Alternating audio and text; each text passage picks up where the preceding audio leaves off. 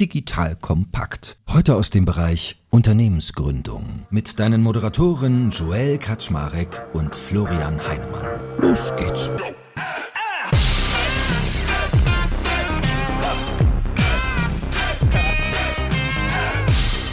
Hallo Leute, mein Name ist Jack Kaczmarek.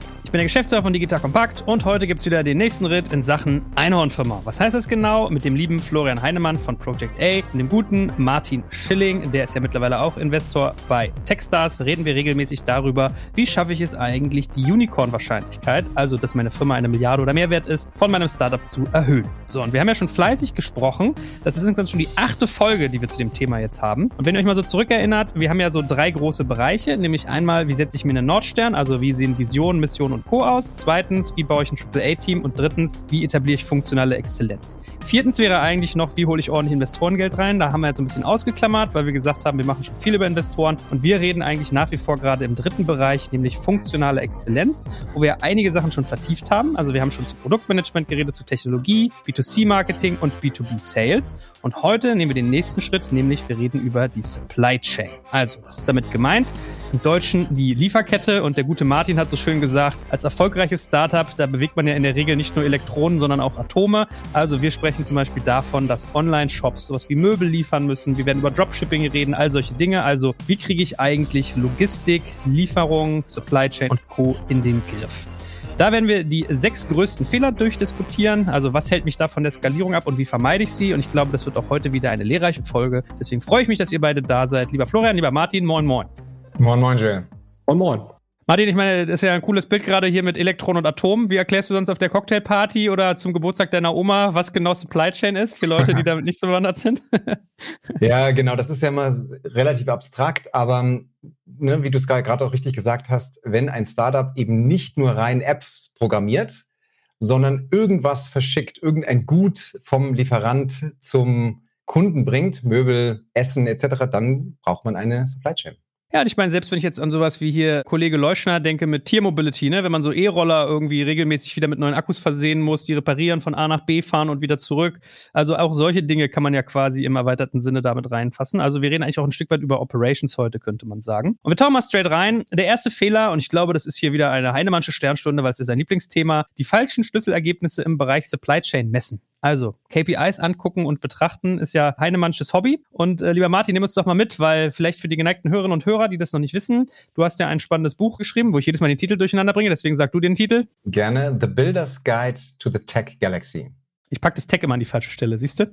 Kauft euch das, liebe Hörerinnen und Hörer, erschien im Haufe Verlag, entweder da direkt oder bei Amazon oder dem Buchhandel eurer Wahl. Und äh, daraus rezitieren wir. So, und was hast du denn in den ganzen Gesprächen, die du mit erfolgreichen Unicorn-Founders geführt hast, im Bereich Messen von Supply Chain eigentlich rausgekriegt? Also es gibt im Bereich Supply Chain drei große Bereiche, die man erwarten kann, dass ein Supply Chain Bereich im Griff hat. Erstes Thema, die Kundenerfahrung rund um die Lieferung. Zweites Thema, alles rund um Cash-Effizienz. Und dann drittens, alles rund um die Gesamtkosten pro Bestellung. Also das sind so die drei großen Bereiche. Da würde man, sollte man jeweils Schlüsselergebnisse erwarten. Dann vielleicht kurz zum ersten Bereich, die Kundenerfahrung um die Lieferung. Also das ganz zentrale Schlüsselergebnis ist hier der sogenannte OTIF on time in full. Das heißt einfach, ein hundertprozentiger OTIF heißt, ich liefere in einem Zeitraum alle Waren pünktlich mit hoher Zufriedenheit beim Kunden, also pünktlich und vollständig. 95% OTIF ist gut, alles drüber treibt die Kosten. Das ist so ein typisches Schlüsselergebnis im Bereich Liefererfahrung. Dann den Liefer-NPS, dass die Kunden mit der Liefererfahrung zufrieden sind. Also die wird unter anderem getrieben von Themen wie, man hat einen zweiten Zustellversuch oder man kann Pakete an einem festen Standort abholen und abgeben. Amazon macht das ja ganz gut, denn die nennt man Pudos, also sozusagen ein Standort, ein, eine kleine Maschine, ein kleiner Standort, wo man Pakete eben zustellen kann. Das sind so zwei typische Schlüsselergebnisse bei Lieferung. Cash-Effizienz. Cash-Effizienz wird vor allen Dingen gemessen mit dem sogenannten Cash-to-Cash-Cycle oder dem Geldumschlag. Geldumschlag heißt Anzahl der Tage, die eine Firma braucht, um Investitionen des Lagerbestands in Einnahmen zu verwandeln. Amazon ist da super stark, minus 33 2020. Das heißt, Amazon hat, bevor sie ihre Lieferanten bezahlen muss, 30 Tage lang das Geld der Kunden auf den Konten. Das ist so ein Thema, was man versuchen sollte, schnell als Scale-up hinzubekommen. Bezahle deine Lieferanten, nachdem du das Geld von den Kunden bekommst. Und dann das Thema Lagerumschlagshäufigkeit, Inventory Turnover ist so ein Thema. Also wie schnell schaffst du es, den gesamten Bestand vollständig abzuverkaufen? Fünf bis zehn ist da für die meisten Scale-Ups gut. Das sind so zwei Themen rund um Cash-Effizienz und dann einfach noch Gesamtkosten. Da zählt alles rein von Inbound, Outbound-Kosten, Lagerkosten, Verpackungskosten, die Rückgabequote. Also du versuchst als Scale-Up die Kosten pro Bestellung zu minimieren. Ote finde ich ja irgendwie ein bisschen cool. On time in full. Erinnert mich irgendwie so ein bisschen, wie wenn du als Kerl in die Kneipe gehst, dann kommst du auch full zurück, aber nicht on time in der Regel. Naja, anyway. so viel zu meinem Blödsinn für heute. Flo, erzähl mal ganz kurz, du bist ja früher Zalando-Investor gewesen, wenn ich mich nicht täusche. Und das ist ja so ein klassisches Beispiel gewesen. Da hat ja jeder Journalist immer rumgejammert, i, die blöde Retourenquote und so. Und dann realisiert man irgendwann, Retourenquote ist gar nicht das zentrale Glied, was man sich anguckt, als so ein KPI, sondern so wie Martin es gerade aufgemacht hat, das ist eine viel größere Gleichung.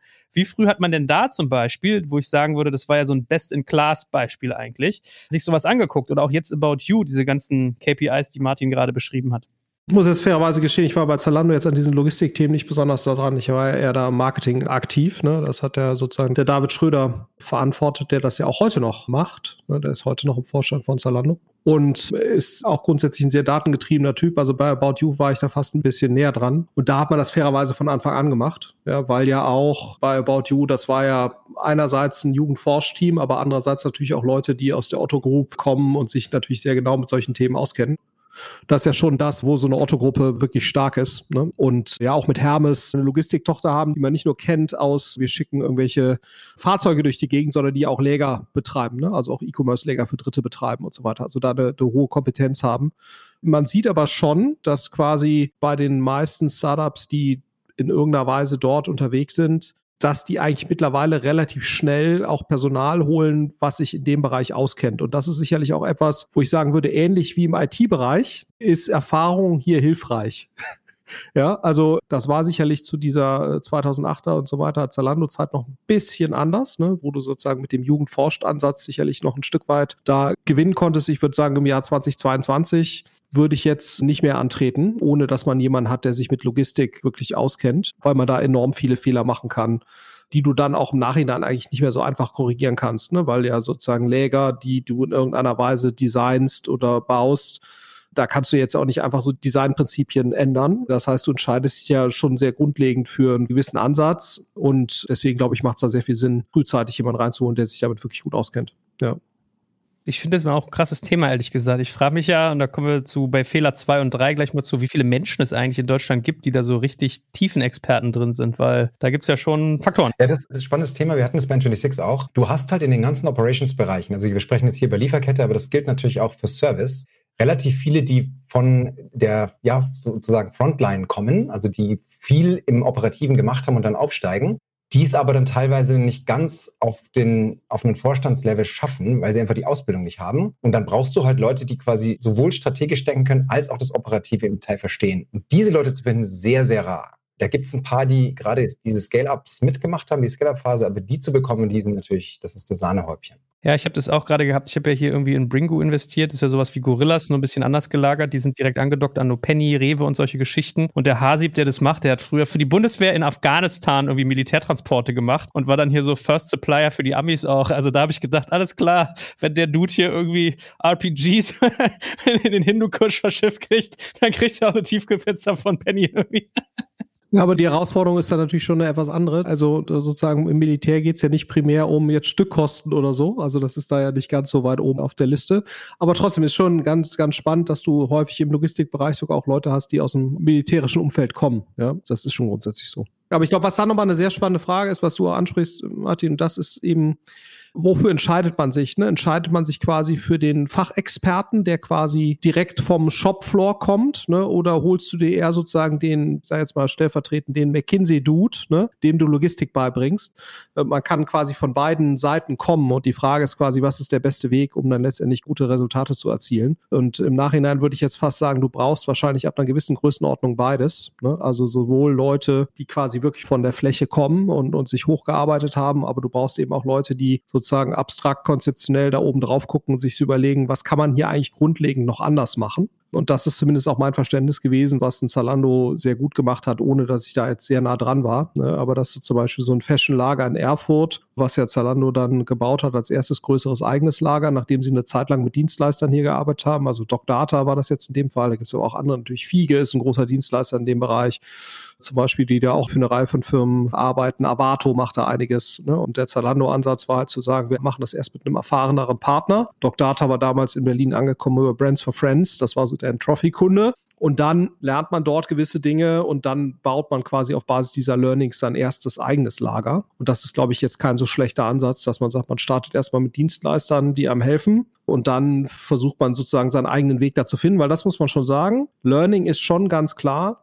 das ist halt nicht nur sozusagen so ein Hygienefaktor, der halt irgendwie funktionieren muss, sondern bei den meisten sehr gut funktionierenden E-Commerce-Firmen zumindest wird Logistik irgendwann zum absoluten Wettbewerbsfaktor und ist dann eigentlich auch nicht mehr outsourcebar, wenn es ein differenzierender Faktor sein soll. Ne? Und sowohl bei Zalando als auch bei About You als auch bei einigen anderen größeren E-Commerce-Lern ist natürlich auch eine gut funktionierende Logistikstruktur, ähnlich wie auch bei einem Amazon, ein zusätzliches Business geworden im Sinne der Plattformstrategie. Ne? Und wenn du dir diesen Weg letztendlich nicht verschließen willst, was du ja eigentlich sozusagen als äh, ambitionierte Firma hinbekommen solltest, dann ist natürlich der Gedanke zu sagen, ich baue daraus wirklich eine Capability mit den entsprechenden Leuten, die dahinter stehen, die ich dann wieder gegebenenfalls sogar mit Dritten monetarisieren kann dann ist das natürlich erstmal aufwendiger, aber wahrscheinlich sozusagen für ein sehr ambitioniertes Startup, was Unicorn werden will, das ist ja hier sozusagen unser Zielbild, dann wird sich das irgendwann nicht vermeiden lassen, hier auch sehr ernsthaft zu investieren. Aber an die Räubergeschichten von Doc Data aus den Zeiten erinnere ich mich auch noch hier. Mit der Gulaschkanone im Dreischichtbetrieb war dann immer, was ich erzählt bekommen habe. also vielleicht da noch mal kurz an vorne anzuschließen, weil das ist exakt das, was wir auch bei N26 gelernt haben. Wenn das Führungsteam, also das Vorstandsteam, die Operations Kernergebnisse nicht als Firmenpriorität sieht, hat der Operations-Bereich keine Chance. Das ist wirklich wichtig zu verstehen. Also, wenn du in einem Scale-Up, wenn du ein Scale-Up baust, das für das Operations, sei es Service oder Lieferkette wichtig ist, dann muss das Führungsteam, das Vorstandsteams einige Operations-Kernresultate als Top-Priorität sehen. Nur dann arbeitet die ganze Firma zusammen, um das zu optimieren. Ja, sehr gut. Dann lass uns doch mal rübergehen zu Fehler Nummer zwei, nämlich die Rollen im Bereich Supply Chain nicht klar genug definieren. Also ich hätte ja ehrlich gesagt gedacht, dass Supply Chain da ein relativ dankbarer Bereich ist, dass das relativ klar ist. Aber nimm uns mal mit äh, an die Hand, Martin. Was hast du denn da so für Organigrammstrukturen im Kopf, wenn du über Supply Chain mit erfolgreichen Unicorn-Gründern geredet hast? Ja, die silberne Kugel gibt es auch da nicht. Da gibt es verschiedene Möglichkeiten, das zu bauen, aber es gibt bestimmte Muster, die man immer wieder sieht. Also du hast grob fünf Rollen, die ein Lieferkettenteam auf dem Schirm haben muss. Erstens das Beschaffungsteam. Du musst irgendwoher natürlich deine Waren bekommen. Das ist das Team, was Verträge aushandelt und im Kern die Lieferanten verwaltet. Das ist oft aufgebaut, entweder geografisch spezialisiert oder nach Warengruppen, also Südchina oder Elektronik und dann, wenn man größer wird, sogar gekreuzt Elektronik aus Südchina. Das ist so ein typisches Beschaffungsteam. Zweitens hast du den Bereich Inbound Transportlogistik. Inbound heißt eingehende Logistik, also die Waren von deinem Lieferanten in dein Warenhaus zu bringen. Dann managt man in der Regel Luft, Schiff, Straße, Schiene, also so typische Dienstleister, die dir global Waren in dein Warenhaus schicken. Dann Lagermanagement. Also wenn du das selbst betreibst, hast du in der Regel ein Lagermanagement-Team. Die betreiben Warenhäuser, die managen dort die ganzen Produktanfragen. Viertens, vierte Rolle, die outbound, die ausgehende Logistik, also der Transport auf der letzten Meile vom Warenhaus zum jeweiligen Kunden. Das nennt man 3PL, also Third-Party-Logistik, letzte Meile. Und dann fünftens hast du eine Reihe von Befähiger-Teams drumherum. Warengruppen- und Bestandsmanagement-Team ist eins, Geschäftsanalytik-Team ist eins, Bereitschaftsteam oder Team für operationelle Exzellenz. Also kannst du nochmal skizzieren, wie du diese Rollen so ausgearbeitet hast? Also ist es relativ standardisiert, was dir am Markt so begegnet ist oder handhabt das jeder ein bisschen anders? Es gibt ein paar Entscheidungen, die du am Anfang treffen musst, die dann sehr stark sich auf die Rollen abfärben. Und zwar, also ganz am Anfang ist die Logistik in-house. Das ist das Erste. Ne? Also man denke, Jeff Bezos packt selber Bücher auf dem Tisch. Ja? In der ganz frühen Phase hast du die Logistik in-house. Dann kommst du aber sehr schnell an den Punkt, wo du Dienstleister hochfährst und dann Lagerhäuser bauen musst, Lieferketten aufbauen musst. Und dann erst, wenn du Scale-Up bist, Zalando zum Beispiel, nimmst du einiges wieder rein. Dann baust du selbst Lagerhäuser auf, entwickelst selbst Software dafür. Das sind so die drei typischen Schritte. Und jetzt, was ich gerade aufgezeigt habe als Organigramm, ist so in der, etwa in, in der späteren Scale-Up-Phase dann relevant. Aber natürlich ändern sich die Rollen je nach Logistikmodell, was man fährt. Gut. Kommt, wir gehen mal weiter zu Fehler 3, weil ich glaube, das ist relativ klar, was wir gerade hatten. Und der dritte dockt aber ganz gut an, nämlich Supply Chain Spezialistinnen zu spät einstellen. Ist wahrscheinlich ein Klassiker, ne? In jedem speziellen Bereich einer Firma, wo es irgendwie Expertinnen braucht, da zu lange, also es hat ja Florian auch ganz schön gerade aufgemacht. Lerne ich schlaue Leute an oder hole ich mir die Profis und bezahle deren Lernkurve, die mich dafür günstiger kommt, als wenn ich sie selber mache? Martin, mach doch mal den ersten Wurf, was da deine Beobachtung ist. Eine zentrale Beobachtung, weder reines Jugendforsch funktioniert, noch die McKinsey-Profile, die beispielsweise lang bei dann größeren Konzernen gearbeitet haben. Also ich habe Logistik bei der Deutschen Post optimiert, jetzt komme ich zu einem Scale-up. Was am besten funktioniert, sind Personen, die eine Skalierung mitgemacht haben. Also bist in der frühen Phase in einem Startup rein, da hat das Startup vielleicht zehn Leute und du gehst raus bei tausend. Das sind perfekte Profile, weil du einfach mal dieses ganze Chaos miterlebt hast, das entsteht, wenn so eine Firma hochskaliert. Und dann ist das, was Florian sagt, genau richtig. Also wir versuchen ja immer zu mischen, die jungen Generalisten, die intelligenten Generalisten mitzunehmen in die Scale-Up-Phase, aber gleichzeitig von außen Experten mehr reinzubringen. Florian, wie ist denn dein Blick dazu? Also du hast ja so ein Stück weit gesagt, wenn man heutzutage ein erfolgreiches E-Commerce-Startup starten will, dann braucht man eigentlich Profis von Anfang an. Habe ich das richtig abgespeichert? Ja, oder ich werde halt Amazon-Seller ne?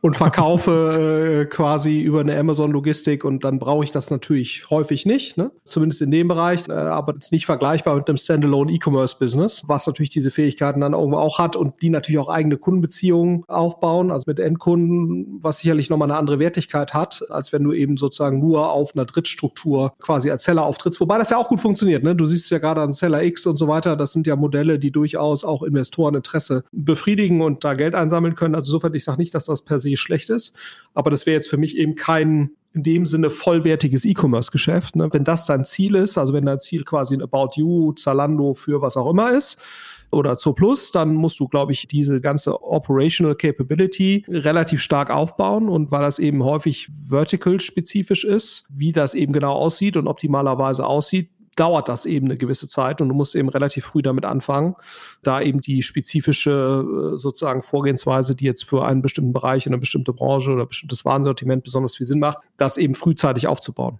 Weil das muss man eben sagen, wenn das nicht gut ist, hast du eigentlich als E-Commerce-Player keine Chance, eine hohe Kundenzufriedenheit und einen guten Wiederholungskauf hinzubekommen. Oder du schaffst es einfach auf der Margenseite nicht, weil die E-Commerce-Geschäfte eben ja auch nicht so sind, dass du jetzt wahnsinnig viel, das ist ja nicht wie Gaming, wo du sagst, ja, wenn dein Spiel einmal funktioniert, ist ehrlicherweise jetzt egal, wie jetzt da genau die Kosten dahinter sind an einigen Stellen, weil deine Marge einfach so großzügig ist.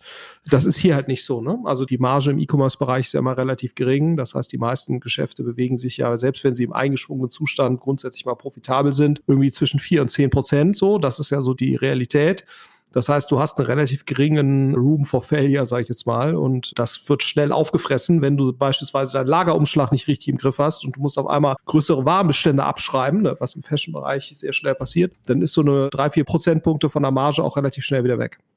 Martin, von was für Rollen reden wir denn eigentlich, wenn wir über Spezialistinnen reden? Hast du mal so ein paar Beispiele?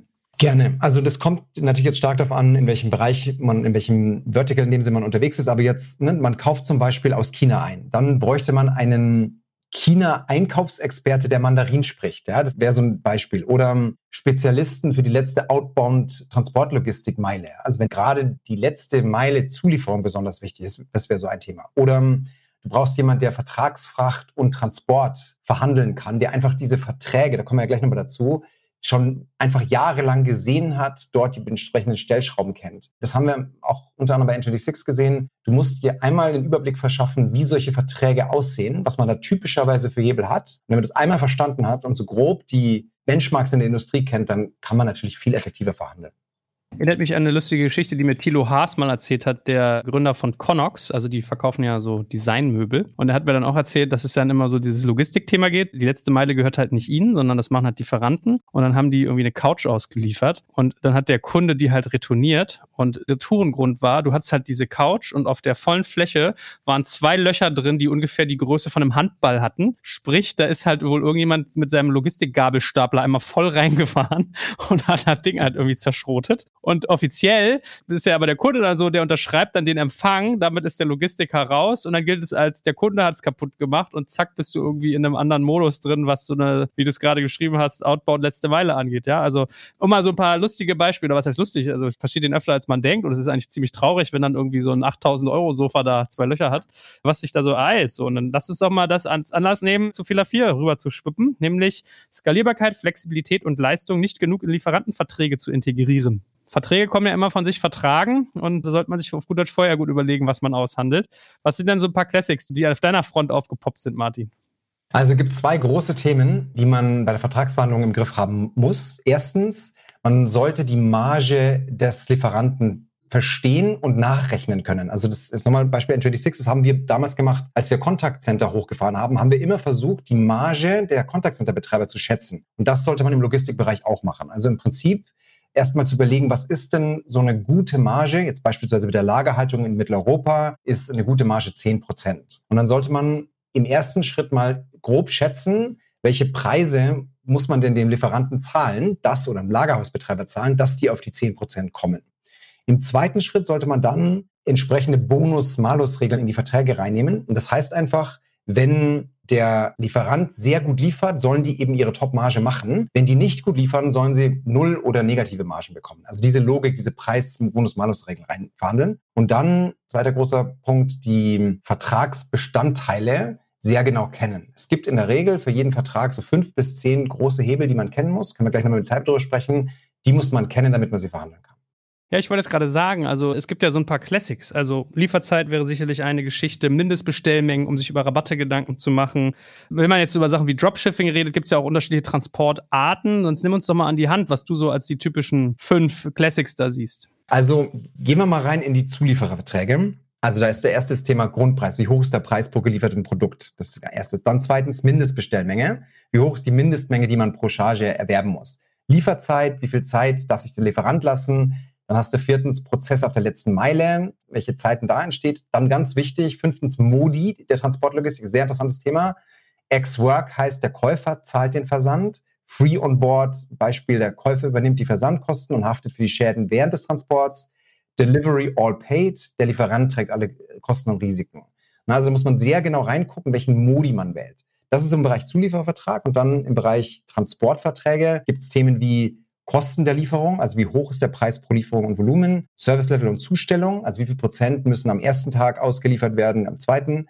Annahmeschluss ist ein sehr wichtiges Thema, also bis wann muss die Ware im Zustellungshub des Spediteurs eingegeben worden sein, damit sie als angenommen gilt. Und dann noch sowas wie Prognosegenauigkeit. Wie viele Wochen im Voraus müssen Prognosen festgelegt werden? Das sind so typische Themen. Wir haben das im Buch nochmal genauer aufgeschrieben und die sollte man kennen. Florian, ich sag mal so, wir drei Dullis haben ja hier von den Details gar keine Ahnung. Das heißt, wir können jetzt gar keine Vertragstipps geben. Ich gehe so ein bisschen mit dem Fazit aus dem Punkt raus, dass es ein Beleg mehr ist, dass man sich halt irgendwie von Anfang an erfahrene Leute einstellen sollte, oder? Was ist da so dein Take drauf? Ja, absolut. Also, wie gesagt, ich glaube, hier zählt Erfahrungswissen sehr viel. Ne? Klar, man darf nicht verbohrt sein und man muss sicherlich auch immer wieder neue Wege gehen. Also, da geht auch eine Menge.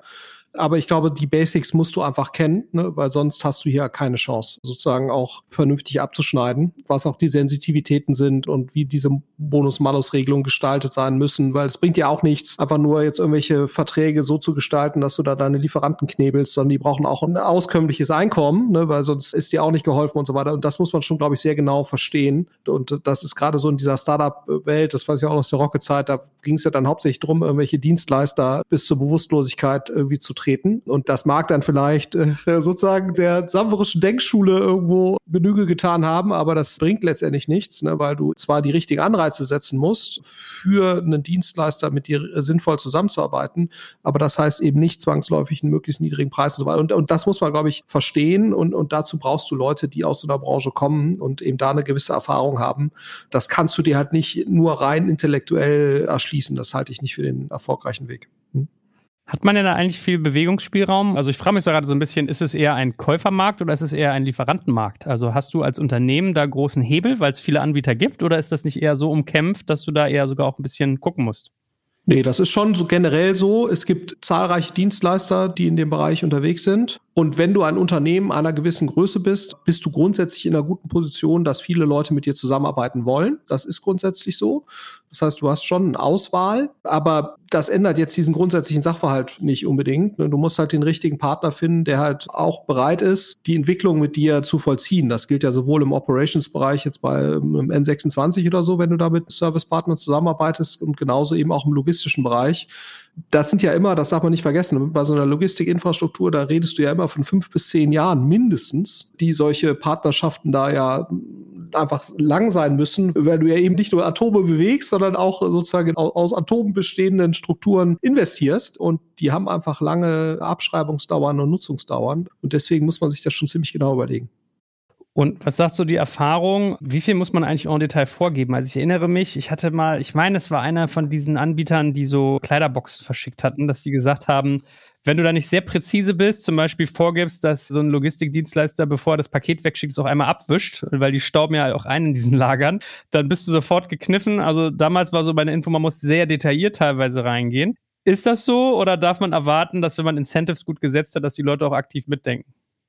Ja, das ist ja eben, Incentive wäre dann ja auch, ne, dass du eben genau solche Dinge versuchst mit zu incentivieren, dass eben sozusagen, wie, wie, viel kommt jetzt beim Kunden an oder wie wird vielleicht auch das, was da ankommt beim Kunden, wie wird das eigentlich bewertet vom Kunden, dass das eben Teil sozusagen der Incentivierung ist. Und dann sollten auch idealerweise sozusagen der Dienstleister selbst den Anreiz haben, da saubere Pakete zu verschicken. Oder was ja auch ein Klassiker ist, dass Verpackungen nochmal neu genutzt werden, zum Beispiel, die dann eben mit irgendwie doppelt Tape nochmal drum und so, ne, was dann halt nicht so professionell aussieht. Und das sind eben genau die Themen, die du in den Griff bekommst, wenn du äh, letztendlich die Experience des Kunden abfragst und, und die dann letztendlich auch in die Incentivierung eingehen lässt, dann vermeidest du solche Themen in der Regel. Und das ist, glaube ich, sozusagen genau der Witz da dran. Es geht, glaube ich, weniger darum, dass man jetzt immer exakt briefen muss. Das ist zumindest meine Erfahrung, jetzt zumindest nicht mit erfahrenen Dienstleistern, sondern dass du halt denen die richtigen Anreize setzen musst, äh, entlang der Dimensionen, die dir halt wichtig sind. Ja. Also eine Erfahrung, die wir gemacht haben, die da extrem hilft, wenn du Partner aussuchst, für die du als Kunde relevant, aber nicht zu relevant bist. Also das heißt, wenn du so circa 20 bis 30 Prozent deren Umsatzes kreierst, dann nimmt die Geschäftsführung dieses Lieferanten sehr, sehr ernst in der jeweiligen Region. Also wenn du halt als Startup zu einem Giganten gehst und nur 0,01 Prozent des Umsatzes kriegst, dann wirst du da nicht richtig ernst genommen. Also kleinere Lieferanten, deren Geschäftsführung sich dann einklingt, weil du sehr wichtig bist als Kunde. Das ist eine Sache, wie man da rankommt.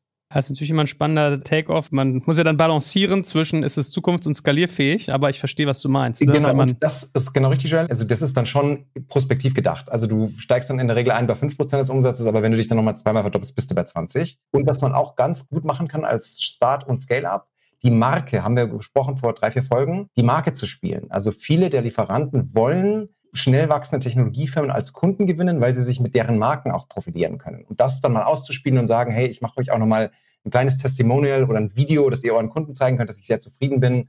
Das ist auch nochmal ein, ein Hebel, wo man Partner gewinnen kann und auch günstige Preise bekommt. Gut, kommen wir zum fünften Fehler. Ein weiterer Fehler wäre es nämlich, nicht genug in Lieferkettenresilienz zu investieren. So, Resilienz kennt man ja, Widerstandsfähigkeit. Also vielen Menschen ist es wahrscheinlich aus dem Bereich Stressmanagement bekannt. Ist man stressresilient? Also kann ich mich gegen Stress schützen? Und bei Lieferkettenresilienz ist vermutlich gemeint, dass man irgendwie schnell reagieren kann, wenn mal irgendwie ein Ausnahmezustand herrscht oder irgendwas zusammenbricht. Erzähl mal, was dahinter der Gedanke ist, Martin. Genau, Joel. Also Zeit ist die zentrale Komponente, wie du richtig sagst. Lieferkettenresilienz heißt, dass du nach einem internen oder externen Schock ja, innerhalb kürzester Zeit wieder in den Ausgangszustand zurückkommst und wieder voll lieferfähig bist. Da gibt es vier große Themen, die man sichern muss. Erstens ein ausfallsicheres Lieferantennetzwerk. Also du versuchst einfach eine relativ hohe Anzahl von Lieferanten in geografisch verstreuten Regionen zu haben. Also wenn jetzt eine Region, beispielsweise Russland, ausfällt, hast du andere Weltregionen, die dann dich versorgen können. Zweitens, Ausfallsicherheit beim Transport. Selbes Prinzip. Man versucht, die Zahl der verfügbaren Transportwege zu maximieren. Also Luft, Schiff, Boden. Also du verlässt dich eben nicht nur auf die Schiffe, sondern kannst zur Not eben auch noch aufs Flugzeug ausweichen, wenn wieder der Suezkanal blockiert ist.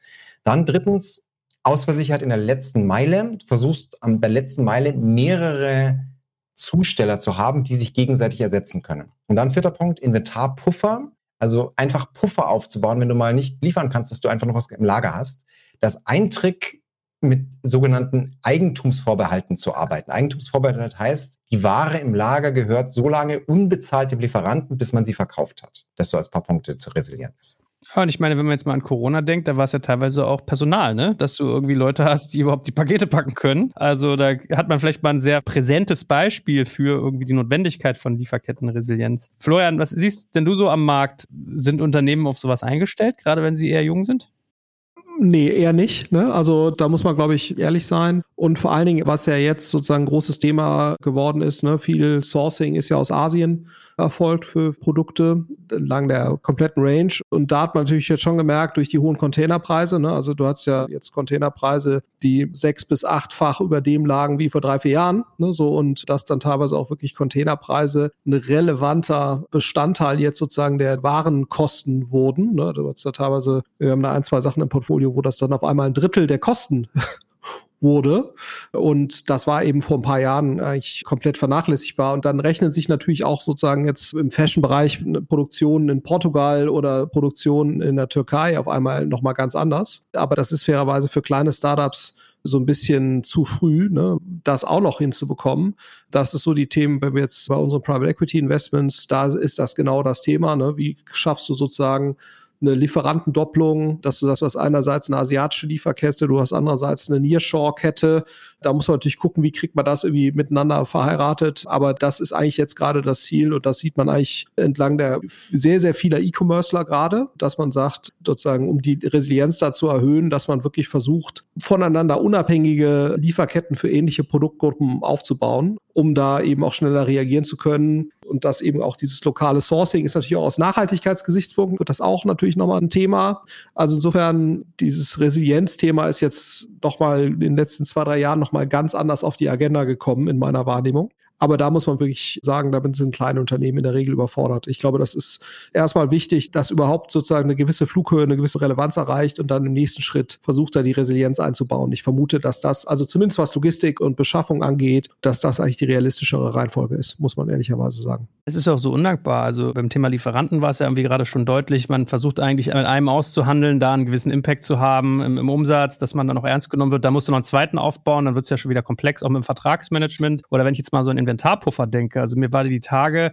jetzt im Zuge, so Nachgang von Corona, ein Unternehmen untergekommen, die haben, glaube ich, Rucksäcke verkauft und waren dann total gekniffen, weil sie in ihrer Hochsaison, als sie die gebraucht hätten, die Sachen nicht auf Lager hatten. Sie kamen verspätet, weil halt irgendwie Container nicht kamen, weil halt Produktion stillstand und dann kamen sie alle schlagartig, haben dir das Lager verstopft und du warst im Prinzip doppelt geknifft. Du konntest nicht verkaufen, als du Nachfrage hattest. Und jetzt, wo du sie gerade nicht so richtig brauchen kannst, ist der Lagerumschlag deutlich teurer geworden. Also es ist ja auch super undankbar, wenn man gerade jung ist. Ne? Manche der Sachen kannst du ja gar nicht kontrollieren.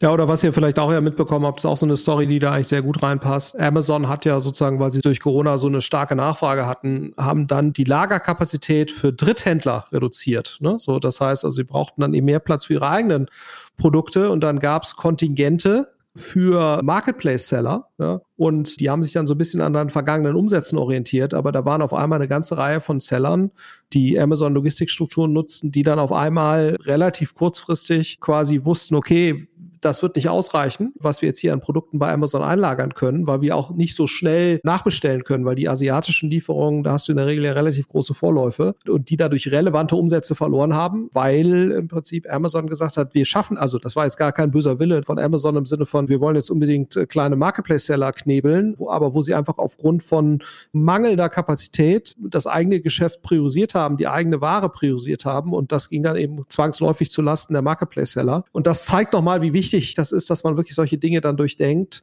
Und häufig sind es eben externe Schocks, die dann, ob es jetzt Corona ist oder die sehr hohen Transportpreise oder der Suezkanal ist verstopft oder so. Ja, das sind ja in der Regel äh, so Dinge, wo man einfach merkt, okay, das macht halt doch Sinn, in Szenarien zu denken, auch in solchen Themen. Gut, kommen wir mal zum letzten Fehler, dem sechsten. Operative Exzellenz im Bereich Supply Chain zu lange ignorieren. Das wirkt so plain vanilla. Martin, was ist denn damit gemeint? Also ich meine, ist ja irgendwie selbsterklärend, aber es ist einfach nur, dass man sich zu spät darauf konzentriert oder was verbindest du damit alles? Ja, Operation Excellence oder operative Excellence ist ein Fachbegriff in Operations-Bereichen. Klingt nicht so sexy, ist aber sehr wichtig. Also im Prinzip sind das die Prozessoptimierer. Also das heißt, das ist ein dezidiertes Team, was in der Regel alle Prozesse sich anguckt und dann zusammen mit den jeweiligen Prozessownern, also den Eigentümern der Prozesse, diese optimiert. Also das heißt einfach, du gehst sehr systematisch alle Lagerhaltungs-, alle Einlieferungsprozesse durch und immer wieder und guckst, wie du da teilweise auf Prozentebene Optimierungen erreichen kannst. Also gibt es ein paar Themen, die wichtig sind. Erstens, du brauchst ein eigenes OPEX, also Operational Excellence oder operative Exzellenz-Team. Zweitens, es ist sehr wichtig, in dem Bereich im Onboarding zu integrieren, dass deine Führungskräfte und alle, die neu anfangen, einmal den Operations-Bereich durchlaufen. Also einmal Pakete packen oder mal am, im Callcenter arbeiten, um da sehr früh auch zu verstehen, wie so ein Bereich funktioniert und auch da ein Stück weit mitzuhelfen, die Prozesse zu optimieren. Dann ein weiteres Thema, Überspezialisierung vermeiden. Man hat da schnell die Tendenz dann zu spezialisieren, also zum Beispiel die Anzahl der Verpackungsgrößen ja, von sechs auf acht erhöhen das spart zwar Versandkosten, dann hast du quasi weniger Versandmaterial, was du verlierst, aber das geht auf Kosten der Flexibilität. Also weil zum Beispiel an der Werkbank dann öfter Verpackungen aufgefüllt werden müssen oder Verpacker machen Fehler. Also diese Überspezialisierung ist da ein Thema. Und dann natürlich Lieferketten-Tools früh genug einführen, also ERP, Lager- und Aufbewahrung, Auftragsverwaltungssysteme, Routenplanungssysteme, Transportverwaltungssysteme. All das klingt nicht sehr sexy, aber ist sehr wichtig, um den Bereich effizient zu machen. Last but not least, die Menschen sehen. Die Operations-Kollegen wissen es sehr zu schätzen, wenn sich auch gerade Gründer, Seniore, Management-Team dort oft blicken lässt. Ne? Also einfach vor Ort sein, ein Stück weit Menschen dort auch befragen, wie man sich verbessern kann, weil wenn du ein glückliches und motiviertes Logistikteam hast, das schlägt sich direkt auf eine loyale Kundenbasis durch. Florian, hast du noch was zu ergänzen? Ja, also ich glaube, das Wichtige ist, ne, und das ist, glaube ich, genau das, was wir schon von Anfang gesagt haben, ein gut funktionierender Operationsbereich ist die Basis für eine gute Kundenexperience und dann eben letztendlich auch das Wachstum von so einem Unternehmen. Und das muss einem, glaube ich, klar sein dass das eben nicht einfach so nebenher funktionieren muss, sondern das ist genau wie der IT- oder Produktbereich, ne, wo ja auch früher sozusagen, wenn du, als wir da so angefangen haben mit den ersten Rocket-Dingern, dann war das eher so Mittel zum Zweck und das musste irgendwie funktionieren, aber man hat das nicht sozusagen als strategischen Erfolgsfaktor gesehen. Und das hat sich, glaube ich, total geändert. Ne? Also ich glaube auch die deutsche Startup-Szene, da hast du jetzt eigentlich in jedem Gründerteam IT-Verantwortliche oder einen starken Produktfokus und so. Und gerade für sozusagen Businesses, die auch einen relativ hohen Anteil in der physischen Welt Geld haben, ist das in dem Operations-Bereich halt genauso. Ne? Du kannst noch so tolle IT-Infrastruktur haben oder noch so tolles Marketing oder noch so tolle Datenexperten oder noch so eine tolle KI. Ne? Wenn sozusagen die Operations nicht funktioniert, dann wird die Kundenexperience trotzdem immer schlecht sein. Ja, so und das heißt im Prinzip natürlich auch, das ist zwar nicht so glamourös häufig,